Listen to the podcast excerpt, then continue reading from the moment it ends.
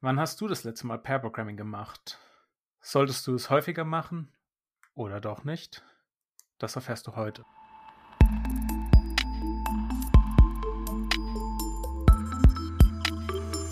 Andrena entwickelt. Der Podcast von Andrena Objects. Von EntwicklerInnen für EntwicklerInnen. Herzlich willkommen zu einer weiteren Folge Andrena entwickelt. Heute geht es um Pair Programming. Dazu habe ich zu Gast den lieben Jan. Hallo. Die liebe Anne. Hallo. Und als Co-Moderator den lieben Max. Hallo. So, könnt ihr euch mal kurz vorstellen? Fange ich mal an. Ich bin Anne Bayer, ich bin 25 Jahre alt und seit dem Juni letzten Jahres arbeite ich bei Andrena als Softwareentwicklerin. Ja, ich bin der Jan, ähm, bin 31 Jahre alt und seit äh, Mai 2020 dabei. Genau, vorher habe ich äh, Physik Master studiert und bin deswegen auch quasi erst seit diesen zweieinhalb Jahren jetzt Softwareentwickler. Äh, ich bin der Max, noch ein bisschen älter, äh, bin auch Softwareentwickler bei Antrena und äh, ich glaube, Daniel, für dich gilt fast das Gleiche. Genau, also ich bin ja auch seit gut vier Jahren bald äh, Softwareentwickler bei Antrena. Ich habe Informatik studiert damals. Genau. Aber genug zu uns. Ähm, wir wollen ja über das Thema Pair Programming reden. Ich habe in der Wikipedia kurz nachgelesen, es heißt wohl auch Tandem programmieren. Geht also immer um zwei Leute, äh, ja, die eben zusammen äh, an einem Rechner oder über eine Netzwerkverbindung remote äh, Code entwickeln. Dabei unterscheidet man manchmal auch noch irgendwie zwei Rollen, den Navigator und den Driver. Ja, und ähm, wir möchten eigentlich gerne von euch beiden hören, wie ihr dazu steht, was so eure Erfahrungen sind mit dem Thema Pair Programming. Hat einer von euch äh, ein kurzer Satz, wie er, wie er oder sie dazu steht zu dem Thema Pair Programming? Ich finde es vor allem in der äh, Einlernphase ähm, sehr, sehr sinnvoll, Pair Programming zu machen. Und ähm, alles, was ich bisher damit erlebt habe, war eigentlich gut. Also ich finde es eine gute Sache. Genau, ich werde Anne zustimmen. Ich finde es ein ähm, sehr interessantes beziehungsweise sehr wichtiges Tool zur Einarbeitung und ähm, auch im Programm, äh, Programmierer, Softwareentwickler Alltag kann man das ähm, äh, kann man das gut gebrauchen. Allerdings nicht in jeder äh, Situation. Also ich würde es äh, situativ einsetzen. Wir haben jetzt, äh, wir nehmen gerade zur Mittagszeit auf. Wer von euch hat heute schon Pair Programming gemacht? Ich war beim Open Friday, da ist eine kleine Konferenz. Ähm, da war es höchstens Mob Programming. Ja, heute Morgen waren bei mir, standen nur Meetings an, also war nicht viel mit Programmieren. Leider. Weil wir es gerade eben schon äh, mal ein bisschen angedeutet hatten, besonders du, Max, ähm, würde mich gerne interessieren, in welcher Ausprägung ihr Pair Programming bisher betrieben habt. Hattet ihr es wirklich physisch an einem Rechner gemacht oder über irgendwelche Tools online? Ja, genau. Also ich hatte bisher ähm, eigentlich nur online Pair Programming gemacht. Also ich ja, habe ja gesagt, ich bin seit Mai 2020 dabei, also direkt in der Corona-Zeit eingestiegen. Das heißt, im Ausbildungsprojekt war es äh, war 100% online und jetzt auch in meinem derzeitigen Kundenprojekt ähm, arbeiten wir meistens remote und wenn wir uns vor Ort treffen, dann meistens eher zu Events. Also da per Programm man ja nicht. Von daher habe ich fast keine Erfahrung, wie äh, Pair Programming an einem Rechner ist, bis auf äh, bis auf früher in meiner Studienzeit, aber da werde ich gleich noch mal was zu erzählen. Aber jetzt so im Andrena-Umfeld habe ich bisher nur online Pair programmt. Wie ist bei dir, Anne? Bei mir ist es eigentlich das Gegenteil. Ähm, ich habe hauptsächlich, äh, wenn wir Pair Programming gemacht haben, waren wir an einem Rechner und ähm, dreimal ähm, habe ich es remote gemacht. Und da muss ich wirklich sagen, äh, an einem Rechner ist es deutlich, deutlich angenehmer. Man kann einfach, wenn man es braucht, eine kurze Skizze machen, was man genau meint. Und das ist deutlich schwieriger, remote. Klar, es ist auch machbar, aber deutlich aufwendiger. Und auch wenn man irgendwie kurz was zeigen kann, das hilft ungemein. Das heißt, ähm, wenn man die Wahl hat, ist vor einem Rechner es zu machen deutlich besser, meiner Meinung nach. Jetzt würde mich mal kurz interessieren von euch beiden. Ihr hattet es jetzt beide auch remote gemacht. Das ist auch die überwiegende Weise, wie ich aktuell Pair Programming erlebe. Äh, wie sah denn da euer Setup aus oder was für Erfahrungen habt ihr da gesammelt?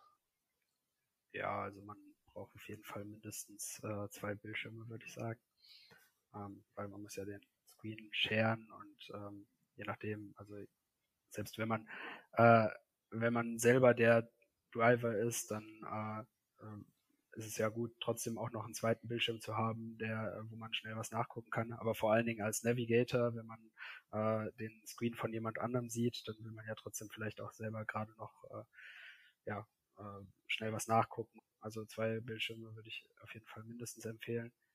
Und genau, ansonsten ist man ja eigentlich immer per Voice Chat verbunden. Äh, äh, shared dann halt die Entwicklungsumgebung normalerweise.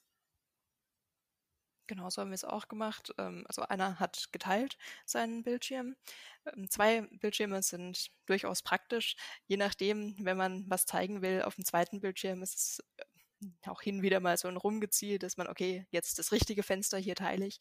Ist auch manchmal ein bisschen unpraktisch, aber ähm, die Vorteile überwiegen auf jeden Fall mit einem zweiten Bildschirm, wenn man noch was suchen kann.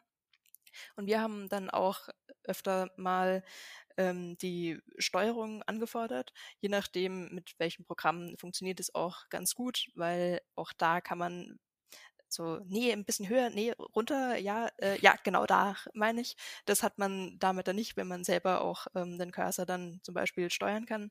Und das war auf jeden Fall auch sinnvoll. Ähm, ja. Genau das, was Anna gesagt hat, hatten wir auch mal im Ausbildungsprojekt, hatten wir das auch nochmal äh, ausprobiert, habe ich aber bis jetzt im Kundenprojekt noch nicht erlebt, dass man quasi seine IDE oder innerhalb der IDE shared, dass da auch datenschutzrechtliche Probleme gibt wahrscheinlich. Also du sprichst jetzt auf Sachen an wie von JetBrains' Code with Me, wo wirklich ja. einer quasi seine teilt. Ich glaube, Anna hatte gemeint, dass über Teams quasi die Steuerung angefordert wird. Ach so, ja, ja, okay, gut. Es ist schon unterschiedlich, aber ja, ich gebe dir recht, äh, es funktioniert auch nicht immer super perfekt, aber das geht auch. Aber was jetzt quasi die beiden Varianten, die ihr angesprochen hattet, da hatte ich immer das Gefühl, wo ich auch damit gearbeitet habe, ähm, der Gedanke, dass man abwechselt, äh, wird dann eher so, einer ist relativ passiv und der andere programmiert, bis man dann irgendwann mal feststellt, der andere hat drei Stunden programmiert und der andere quasi zugeguckt. Habt ihr da Wege gehabt, wie ihr das umgehen könnt? Wecker stellen zum Beispiel. Das ist tatsächlich auch was, was ähm, hilft, dass man sagt, okay, äh, 20 Minuten ist da einer dran und dann wechselt, wechselt man die Rollen, Rollen zwischen äh, Navigator und Driver. Und es ist auch ein guter Zeitpunkt, um mal die Plätze zu wechseln, wenn man an einem Bildschirm ist, um nicht irgendwie dann noch eine Genickstache zu bekommen, wenn man immer nur nach rechts oder links schaut. Und ähm, oder wenn man sagt, okay, wir äh, machen jetzt wir arbeiten jetzt gerade äh, die Funktion das ein und die nächste Funktion macht dann der andere. Also dass man da auf jeden Fall äh, so Richtlinien hat, die man ja untereinander ausmacht. Das ist auf jeden Fall hilfreich. Ja, tatsächlich äh, war es bei mir immer online so, dass wir auch ähm, eher seltener gewechselt haben. Also jetzt nicht so innerhalb von 20 Minuten, sondern eher, wie du, Daniel, das gerade gesagt hattest. Ähm, ich persönlich fand das aber auch immer gar nicht so schlecht, äh, und zum Beispiel im Ausbildungsprojekt gab es einige, mit denen konnte ich wirklich richtig gut perren und wir hatten dann immer so, ähm, ja, wir haben dann tatsächlich auch vielleicht nicht ganz nach Lehrbuch, äh, allerdings ist äh, da auch nicht die Zeit genau definiert. Also wir haben dann mindestens halbtäglich äh, eine Rolle gehabt, weil man sich dann auch so ein bisschen reinfindet. Aber ich sehe auch, ähm, da muss man, das ist auch eine Typenfrage, glaube ich, weil manche Leute sind dann halt schnell auch als Navigator dann irgendwie abgelenkt, wenn sie die ganze Zeit ähm, ja quasi nicht aktiv in die Tasten hauen und ähm, ja, deswegen kann ich das schon verstehen. Aber ich persönlich finde äh, eher längere Zyklen, ähm, also für mich persönlich auch besser. Wie meint ihr das überhaupt mit, den, äh, mit dem Driver und Navigator? Du sagst, der Navigator könnte abgelenkt sein. Macht er laut, äh, laut Regeln nicht die, die Hauptarbeit, indem er, indem er sozusagen das Denken übernimmt und der Driver macht nur, was er gesagt kriegt? So habe ich das jedenfalls damals verstanden. Naja, ähm, also so, ich hatte mir tatsächlich im Zuge äh, der Vorbereitung hier drauf nochmal äh, so ein bisschen äh, angeschaut, was die Leute, die Extreme Programming äh, entwickelt haben, also damit auch quasi die Idee des Pair-Programmings mal verschriftlicht haben, dazu gesagt haben. Und da stand eigentlich auch immer, dass der Navigator eher so den strategischen Blick hat, also jetzt nicht kleinteilig sagt, ja, schreib da mal, äh, äh, benenn jetzt die Funktion so und so und schreib da mal if so und so hin, sondern eher quasi de, den größeren Überblick behält und die kleinteilige Programmierung eher dem Driver überlässt so haben, also hatten wir das dann auch immer gemacht, wenn wir, ähm, also wenn wir im Ausbildungsprojekt gepaart haben. Und der dann auch im Endeffekt gezielt so eine Art Code Review gleich on the fly mitmacht. Genau. Ja, und quasi auch wenn, wenn man, also wenn der Navigator jetzt sieht, okay, das läuft komplett in eine andere Richtung, als jetzt vielleicht der Navigator sich das vorgestellt hat, dann kann man ja nochmal drüber reden ähm, und auch diskutieren. Aber wie gesagt, eher im strategischen Sinne, während, also das war auch der Begriff, der immer viel, der Navigator ist so der Stratege und der ähm, Driver bestimmt die Taktik. Hm, das ist ein gutes Gleichnis. Gefällt mir. Wie war es bei dir, Anne? Also ich fand auch, vor allem wenn ähm, die Phasen länger gingen, dass man länger nicht gewechselt hat, theoretisch sollte der Navigator dann immer ja, auch schauen, was gemacht wird. Und äh, aber hin und wieder verleitet es einen dann vielleicht schon, dass man irgendwie noch was, ähm, ja, was anderes dann äh, nachschaut und der Driver macht halt weiter. Ähm, wir haben mal das tatsächlich ganz aktiv gemacht, dass der Driver nur getippt hat und der Navigator eigentlich gesagt hat, was er machen soll. Das ist dann auch ähm, ein bisschen gegen die Idee dass der dann den ganz über, den, ja, den, den großen strategischen Überblick behält. dann haben wir einfach gemacht, okay, ähm, der eine denkt, der andere macht.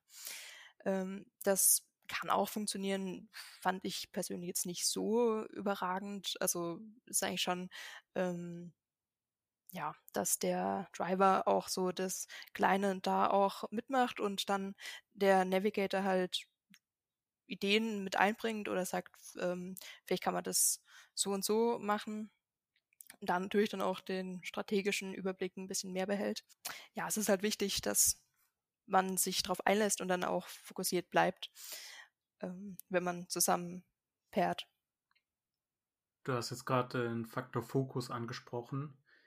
Ich persönlich habe Pair Programming, also wenn man es wirklich intensiv betrachtet, immer auch sehr anstrengend empfunden. Weil wenn man alleine programmiert, kann man mal, Anführungszeichen, kleine Slack-Pausen einlegen, mal kurz sich einen Kaffee holen. Das ist halt bei Pair Programming hat man immer so, man ist zu zweit, man muss sich ja noch absprechen, aber irgendwie, ähm, ja, es ist halt doch, man ist immer fokussiert, man muss immer darauf achten, man muss darauf achten, was der andere macht, man hört drauf, was der andere macht und schreibt Code, je nachdem, welche Rolle man einnimmt. Das kann schon belastend sein. Wie habt ihr das ähm, erlebt, besonders du, Anne, die sehr viel per Programming gemacht hat, wenn ich es richtig rausgehört habe? Auch da gibt es einen Unterschied zwischen Remote und wenn man zusammensitzt. Ähm, Remote äh, fehlt halt doch ein bisschen so auch die, ja, man bekommt über den Bildschirm nicht immer alles mit. Und äh, vor allem, wenn man den Code dann auch sieht und dann die andere Person nur in dem kleinen Fenster unten irgendwie sieht, dann ähm, ja, es ist schwerer auch da zu merken, okay, äh, der andere braucht mal eine kurze Pause. Ich glaube, da ist es dann auch wichtig, dass man sagt, können wir kurz Pause machen, dann wieder ähm, konzentriert, fit starten. Das ist leichter, wenn man in einem, ja, an einem PC sitzt, dass man da auch, da merkt man schneller, okay, wir ähm, ja, driften gerade ein bisschen ab versuchen wir, machen wir eine kurze Pause und dann geht's wieder ähm, zusammen fokussiert weiter, weil oftmals geht's beiden ähnlich, dass man ja eine Pause braucht ähm, oder irgendwie mal kurz noch was länger nachschauen will. Und dann funktioniert es eigentlich auch ganz gut mit dem Fokus. Wie gesagt, man sollte sich darauf einlassen ähm, und nicht so denken, äh, ich habe jetzt keine Lust. Dann ist es natürlich schwieriger, auch am Ball zu bleiben. Aber wenn beide sich darauf einlassen, dann funktioniert es ganz gut. Genau, würde ich Anna auf jeden Fall auch zustimmen. Ähm, ich denke, also so wie ich es in der Praxis bei einem Kundenprojekt bisher erlebt habe, ist es oft so, dass man zu wenig vorher darüber spricht, wie man es am besten, wie man am besten den Modus gestaltet, also wie oft man Pausen macht vielleicht oder ähm, aber ich denke, es wäre besser, wenn man, also weil Pair Programming ist halt auch eine soziale Aktivität, man ist ja schließlich zu zweit. Ähm, und wenn man, gerade wenn man remote Pair programmt, ist es eigentlich besser, wenn man auf jeden Fall über sein eigenes Empfinden, also dass man jetzt eine Pause braucht oder so offen spricht. Weil wenn man äh, remote Pair programmt, wie Anna auch schon sagte, ist es so, dass man das ja nicht unbedingt äh, als anderer mitbekommt direkt was gibt es denn eigentlich für Aktivitäten, die man da macht, wenn man zu zweit da sitzt? Also das heißt Programming, aber das ist ja nur ein Teil der Arbeit, oder? Es gibt ja noch sowas wie, also einmal könnte ich stattdessen versuchen, einen Bug zu fixen, oder ich mache sowas wie eine Design-Session, oder vielleicht hat man auch schon Code und macht nur ein Review. Ist das da alles gleich gut geeignet, oder was habt ihr da für Erfahrungen gemacht? Also vor allem beim Schreiben da funktioniert es ähm, ganz gut. Man hat direkt dann auch kleines äh, Code Review ähm, direkt dann inbegriffen, hoffentlich. Ähm, und auch kleine Fehler, die manchmal, also ja, manchmal hat man irgendwie, sieht man den Wald vor lauter Bäumen nicht. Und da hilft auf jeden Fall nochmal dann einfach eine zweite Person, ein zweites Paar Augen, ähm, wo dann sagt, äh, ja, hier ist der Fehler, wo man alleine vielleicht doch länger dran gesessen hätte. Da ähm, funktioniert es ganz gut. Wenn man sich in irgendwas einarbeitet, da, also ist Pair Programming jetzt oder ja, zu pairen jetzt nicht unbedingt die beste Idee, weil wenn man irgendwas liest, man hat unterschiedliche Lesegeschwindigkeiten oder dass man nochmal irgendwie über etwas nachdenkt, da funktioniert es ähm, nicht so gut. Also ja, genau. Und auch beim Code Review ähm, da finde ich, da liest man ja auch erstmal viel, schaut dann auch, äh, wie, was jetzt genau passiert. Ähm, am Anfang, also wenn man es noch nicht gemacht hat, da würde ich es auf jeden Fall empfehlen, ähm, dass man auch einfach lernt, was muss man machen, auf was muss ich achten. Aber wenn man ja es schon ein paar Mal gemacht hat, dann ist es da, ähm, also je nachdem, was für ein Code Review es ist, wenn es ein großes, kompliziertes ist, dann ist es da auch sicher gut, wenn man noch jemanden zum Reden hat. Aber bei kleineren Sachen braucht man es da jetzt nicht unbedingt. Ja, sehe ich ähnlich. Ähm, aber ich würde sagen, beim Code Review kommt es ein bisschen drauf an, ähm, wie, wie gut also der Reviewende oder die Reviewende ähm, eben schon in dem Thema drin ist ähm, oder an den entsprechenden Codestellen. Da finde ich es manchmal auch hilfreich, wenn man sich in dem Code gut auskennt, äh, dass diejenige, die den Code geschrieben hat und derjenige, der reviewt, eben zusammen drüber gehen schon mal, weil man dann auch ähm, ja besseres Gefühl dafür bekommt, äh, wie gut die Programmierende eben oder was, was man da eben aussuchen, also was man da eben ausdrücken wollte mit dem Code oder was, äh, also man kann auch auf irgendwelche äh, Probleme hinweisen, die entstehen und warum man deswegen bestimmte Dinge eben so programmiert hat, wie man sie eben programmiert hat. Ähm, ansonsten bei, äh, bei den anderen Themen, ich finde, es gibt äh, zum Beispiel Situationen, wo ich gerne per Programme ist, wenn die Aufgabe relativ klar ist und beide Pairende schon ähm, ein grundsätzliches Verständnis davon haben und ein gemeinsames Verständnis, was man jetzt eigentlich machen will. Ähm, genau, das wäre eine Situation, wo ich, äh, wo ich Pair Programming auf jeden Fall gerne machen würde. Äh, und wenn zum Beispiel es einen Experten in einer bestimmten äh, Codestelle gibt und äh, jemand anderes hat an dieser Codestelle noch gar nicht gearbeitet. Dann ist es äh, sehr geeignet, um eben Wissen zu vermitteln. Während es, das hat ja Anna auch gesagt, wenn ähm, eine Codestelle von noch niemandem im Team wirklich angefasst wurde und alle sich erstmal einen Überblick verschaffen müssten, dann finde ich es besser, man redet vorher ein bisschen drüber, dann macht man, liest man sich quasi alleine in den Code ein und sammelt ein bisschen Verständnis und diskutiert hinterher noch über die Erkenntnisse. Ähm, das würde ich dann, also ähm, eher so ein Pair-Development jetzt nicht unbedingt, äh, dass man die ganze Zeit in einem Call ist und währenddessen darüber redet, sondern erstmal sich selber so einen Überblick verschafft und dann eben grob durchgeht. äh, ja, eine weitere Situation, wo ich eher nicht per programmen würde, wäre, wenn man so wirklich äh, Standardaufgaben macht, also Fleißaufgaben. Da ist es vielleicht auch ein bisschen überflüssig. Und beim Debugging kommt es auch drauf an. Ähm, wenn man jetzt eine besonders, einen besonders heiklen Bug sucht, den man jetzt nicht findet, dann kann es auf jeden Fall besser sein, wenn man da mit zwei Augenpaaren drauf guckt. Während man, wenn man sich erstmal einen groben Überblick verschaffen will, ähm, warum, also welche Stelle man jetzt überhaupt untersuchen möchte, würde ich es auch lieber eher wieder alleine machen. Also ich versuche es mal kurz zusammenzufassen. Ähm, wir haben quasi die Komplexität eines Problems und wenn es sehr komplex ist, willst du nicht Pair Programming machen oder findest es nicht gut und wenn es zu leicht ist, also am wenigsten komplex, dann ist es überflüssig und alles zwischendrin kann Pair Programming nutz äh, oder genau. sinnvoll sein. So, so würde ich so würde ich es ungefähr einfach ausdrücken. Okay, gut. Ähm, was auch noch äh, so ein bisschen mitgeschwungen ist in dem, was du vorher gesagt hast, ist so ähm, die Parallelität quasi, wenn man jetzt Paragram betreibt, sind ja Anführungszeichen zwei Entwickler äh, gebunden an ein Projekt oder nicht Projekt, in dem Fall Problem und können dadurch nicht quasi zwei Probleme gleichzeitig lösen.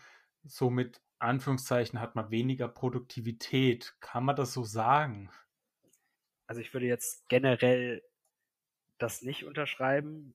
Natürlich muss man es dem Kunden auch vermitteln. Je nach Kunde ist es wahrscheinlich auch, also manche Kunden wollen ja auch aktiv per Programming machen und andere, äh, bei anderen kommt, wie du jetzt gerade sagtest, das Argument, ja, äh, ist doch Zeitverschwendung, wenn ihr jetzt beide an unterschiedlichen Aufgaben äh, arbeiten würdet, dann sind wir auch doppelt so schnell. Aber dabei vergisst man ja, dass es beim Pair Programming auch zu weniger Fehlern kommt, weil eben zwei Gehirne, vier Augen auf die gleiche Codestelle gucken ähm, und man dann vielleicht äh, Fehler, die man jetzt alleine schnell mal drin haben würde, äh, würde dann die andere sagen, ja, nee, äh, ist ist komplett, äh, ist, ist falsch, äh, da hast du irgendwie einen Denkfehler gehabt.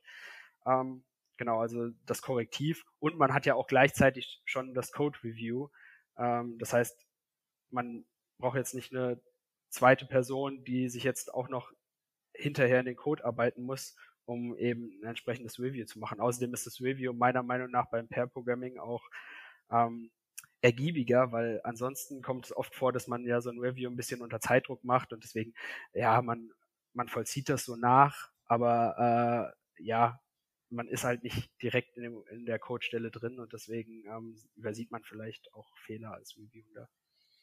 Ein Punkt würde ich noch gerne ergänzen, ähm, das ist auch der Wissenstransfer, wenn man zusammen pairt, weil es gibt doch öfters mal irgendwelche Tricks, Shortcuts oder sonst irgendwas, was der eine vielleicht noch nicht kannte und ähm, dann im Idealfall lernt man voneinander und wird dann auch noch ein bisschen ja, schneller ähm, später. Das ist auf jeden Fall auch noch ein positiver Punkt der auch für den Kunden Nutzen haben kann. Also ich höre raus, dass Pair Programming nicht bedeutet, dass man langsamer wird, sondern man wird eher schneller, aber nicht unbedingt doppelt so schnell. Würde ich jetzt nicht so generalisieren vielleicht. Es hängt ein bisschen mit der Aufgabe zusammen und es ist vielleicht auch ein bisschen langfristigeres Denken. Also gerade das, was die Anne jetzt gesagt hat, finde ich ja auch, äh, finde ich auch sehr wichtig, ähm, dass es eben der Wissensvermittlung dient. Äh, aber das kann man ja jetzt nicht dann an der einzelnen Story, an der man gerade arbeitet, festmachen, sondern das spielt ja eher auf zukünftige Effizienz. Ja, du meinst ja auch, es werden vielleicht weniger Fehler gemacht, die dann erst äh, als Bug später auftauchen und dann genau. Zeit kosten. Also es wirkt vielleicht langsamer auf den ersten Blick, vielleicht weil weniger Tasks in Progress hängen oder so. Äh, aber dass es auf Dauer äh, Zeit kostet, kann man glaube ich nicht sagen. Ihr habt ja beide schon vermutlich mit mehreren Partnern Pair Programming gemacht, zumindest mal habe ich das so rausgehört. Wie seid ihr da vorgegangen? Habt ihr das Paar regelmäßig gewechselt? Habt ihr das gewechselt, wenn ein Problem, Aufgabe abgeschlossen war? Oder wie seid ihr da vorgegangen? Wir sind gerade ein relativ großes Team und da habe ich schon mit einigen gepaart. Ähm, es war dann meistens so, okay, äh, jetzt, ich habe beim letzten Mal was im äh, Backend gemacht, jetzt mache ich vielleicht in der nächsten, also die nächste Story irgendwas im Frontend und da habe ich dann auch mal den ähm, Partner dann gewechselt einfach, um ja, um einfach auch da mal noch eine neue Perspektive zu bekommen. Das funktioniert in dem Team natürlich ganz gut, einfach weil man auch die Auswahl hat. Man hat mehrere, ähm, die, mit denen man arbeiten kann. Da gibt es aber auch welche, mit denen man natürlich besser pairt als mit anderen. Wenn es auch so, wenn man auf derselben Wellenlänge ist, funktioniert es einfacher. Ähm, genau, und es war halt meistens, wenn eine Story fertig war, ähm, dann schaut man sich halt die nächste an und je nachdem, was da dann als nächstes drankommt oder was man sich selber dann nimmt, ist man in dem Pair dann geblieben, wenn es auch gerade gut läuft oder man wechselt halt. Ähm, aber das kommt, wie gesagt, sehr auf das Team drauf an. Ähm, aber ich fand es auf jeden Fall als Erfahrung gut, wenn man mit mehreren Leuten auch pairen kann. Einfach, dann lernt man auch, okay, wie macht der das? Ähm, wie kommt man mit der, ja, mit der Art klar? Und ähm. Du ganz kurz, du hattest gerade äh, was von Wellenlänge gemeint. Meintest du damit jetzt äh, auf menschlicher, also zwischenmenschlicher Ebene oder auf Erfahrungsebene? Ich habe erstmal die menschliche Ebene gemeint, aber die Erfahrungsebene spielt natürlich auch ähm, eine Rolle. Ich bin jetzt relativ neu im Star-Projekt. Im neuen Team habe ich vor allem jetzt mit Leuten gepaart, die schon länger im Team sind, die auch die Codebasis schon kennen, ein Gefühl dafür haben. Und da war dann am Anfang, haben sie erstmal auch so die grobe Struktur erklärt. Und äh, da habe ich unglaublich viel über das Projekt erstmal gelernt und äh, wie das alles läuft. Also auch die Erfahrungsebene ist natürlich ähm, relevant. Ja. Gerade am Anfang würde ich auch sagen, ähm, ist es schon gut, wenn man öfter mit den Experten dann pairt, äh, weil wenn man jetzt einfach nur, das ist ja öfters so, wenn man ein neues Projekt reinkommt, ob jetzt Ausbildungsprojekt oder Kundenprojekt, man bekommt einen Überblick geliefert und dann erzählt jemand zwei Stunden irgendwas und man behält vielleicht zehn Prozent von dem, was erzählt wurde, wirklich im Kopf, ähm, weil man ja noch überhaupt keinen Überblick hat. Es ist alles komplett neu.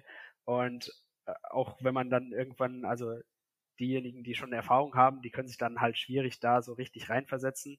Das verselbstständigt also für einen selber, wenn man schon länger im Projekt ist, ist es ja, äh, sind es ja ganz natürliche Prozesse. Da finde ich es wirklich hilfreich, wenn man eben zusammen pairt, weil man dann wirklich auch kleinschrittiger ein bisschen langsam den Überblick bekommt. Ähm, während wenn es jetzt nur so ein, ja, wie gesagt, so ein Einführungstermin gibt, ja, das bringt zwar auch was, aber da finde ich das Pairen mit äh, den Leuten, die schon länger im Projekt sind, auf jeden Fall auch wesentlich sinnvoller und ergiebiger. Habt ihr schon mal Mob-Programming probiert? Das ist ja, wenn man das Prinzip weitertreibt, dann einfach noch mehr Leute draufstützen und dann hat man natürlich noch mehr Wissensverteilung und äh, dann wird es ja alles noch schneller, oder? Einfach alle Leute auf den einen Task. Ja, also, äh, ich also man macht ja Mob-Programming jetzt oft, wenn man irgendwelche Cutters löst oder so, dass die anderen, ähm, also in Dojos, dass, dass man eben Programmieraufgaben macht und die anderen schauen äh, zu und jeder ist quasi auch so ein bisschen Navigator. Aber jetzt im Projektalltag, klar, wenn es wirklich ein, also es kann ja auch, auch mal vorkommen, man arbeitet an irgendeiner Stelle und entweder es funktioniert einfach gar nicht oder man hat irgendein Bug und man kommt einfach nicht auf die gleiche Stelle, dann macht es vielleicht einfach mal Sinn, wirklich äh, im ganzen Team oder auf jeden Fall mit mehr Leuten als zwei mal drauf zu schauen und ein bisschen Ideen zu sammeln. Aber jetzt grundsätzlich als Aufgabenbewältigung, also da ist schon eher Effizienzverlust da, wenn man ähm, jeden Task mit äh, mehr als zwei Leuten angehen würde. Ja, da stimme ich gern zu. Also ähm, wir haben auch in der Schulung mal dann Mob-Programming gemacht das funktioniert in der kurzen Zeit auch nicht so richtig und da sind es auch einfach irgendwie zu viele Leute. Also ja, ähm, zumindest wenn jeder mal der Driver sein soll, bei so äh, Dojos oder so kann es mal sinnvoll sein, auch wenn man irgendwie mal ähm, ja, eine neue Art hat, wie man es lösen kann, da das, dass das alle mal ähm, gesehen haben da kann es sinnvoll sein, aber ähm, ja, wie gesagt, wenn jeder mal der Driver ist, das fand ich eher anstrengend. und war auch nicht so effizient, wie wenn man es mal selber gemacht hat. Ja. Was, was hingegen sinnvoll sein kann, finde ich, ähm, ist, wenn es einen Experten gibt ähm, und das ganze andere Team noch gar nichts von dieser Codestelle weiß, äh, dass man dann ein Mob-Review macht. Also äh, stellt quasi das, was man selber entwickelt hat, eben vor und ähm, erklärt auch dabei, was so grundsätzlich die Ideen dahinter waren. Das finde ich noch relativ sinnvoll. So, aus meiner Erfahrung war es so, dass Mob-Programming selten geplant war. Es war meist so, also man ist entweder alleine oder ein Pair gestartet. Man hat ein Problem, holt einen dazu. Der sagt, ah, der andere weiß noch mehr. Plötzlich war man da zu dritt oder viert. Es gibt noch einen anderen Anwendungsfall, den ich aktuell begleite. Es geht in dem Fall um Sanierung und dadurch dann grundlegende Architekturentscheidungen, wo man halt gemeinsam sich das aktuelle Verhalten anschaut und dann Sachen umsetzt, die man dann gemeinsam als Team ja auch weitertragen muss. Weil das sollte das Wissen relativ schnell an alle verteilt werden. Und da gab es nicht den Experten. Aber ich äh, würde auch gerne mal noch von euch hören. Habt ihr noch so konkrete Erfahrungen, die ihr teilen wolltet? Ich hatte von dir, Jan, noch etwas im Kopf. Das war zur Studienzeit. ja, genau. Äh, damals, äh, also ich habe ja Physik studiert, hatte ich am Anfang gesagt. Ähm, und ich hatte aber im zweiten Semester Grundlagen der Informatik als Nebenfach, also von den Informatikern auch, äh, also vom Fachbereich Informatik. Äh, und damals habe ich noch nie was vom Pair Programming gehört, das war mir auch überhaupt nicht bewusst. Äh, ich hatte ähm, diesen Kurs zusammen mit meinem Mitbewohner, der auch äh, also schon ein Schulfreund von mir war. Und ja, wir haben, äh, wir hatten dann jede Woche äh, Hausaufgaben, die man lösen muss, und die wurden dann eben auch bewertet. Ja, und die haben wir dann immer so gelöst, äh, dass wir uns zu zweit äh, also quasi unseren Fernseher als zweiten Bildschirm angeschlossen haben und eben uns auch davor gesetzt haben und einer hat äh, geschrieben und der andere hat äh, seinen Senf dazu gegeben. Und das war ja im Prinzip genau das, was Pair-Programming war, aber uns war das überhaupt nicht bewusst. Wir hatten einfach äh, Spaß dabei und es hat gut funktioniert. Generell höre ich raus, dass ihr beide pro Pair-Programming seid und das auch gerne weiterführen wolltet. Genau. Ja, definitiv. Da würde ich mich anschließen. Auch ich habe jetzt Lust, mal wieder zu perlen. Aber dann würde ich mich bei euch beiden recht herzlich bedanken und danke für eure Einsichten und eure Meinung zum Thema Pair Programming. Auch danke an dich, Max. Danke dir, Daniel. Und euch, Jan Anne. Ja, hat Spaß danke für die Einladung. Und dann äh, hoffentlich bis bald bei der nächsten Folge von Andrena entwickelt. Und bis dahin, ciao. Schön, dass du auch bei dieser Folge von Andrena entwickelt dabei warst. Wir freuen uns wie immer über Feedback und Themenvorschläge. Du erreichst uns unter podcast-feedback at andrena.de.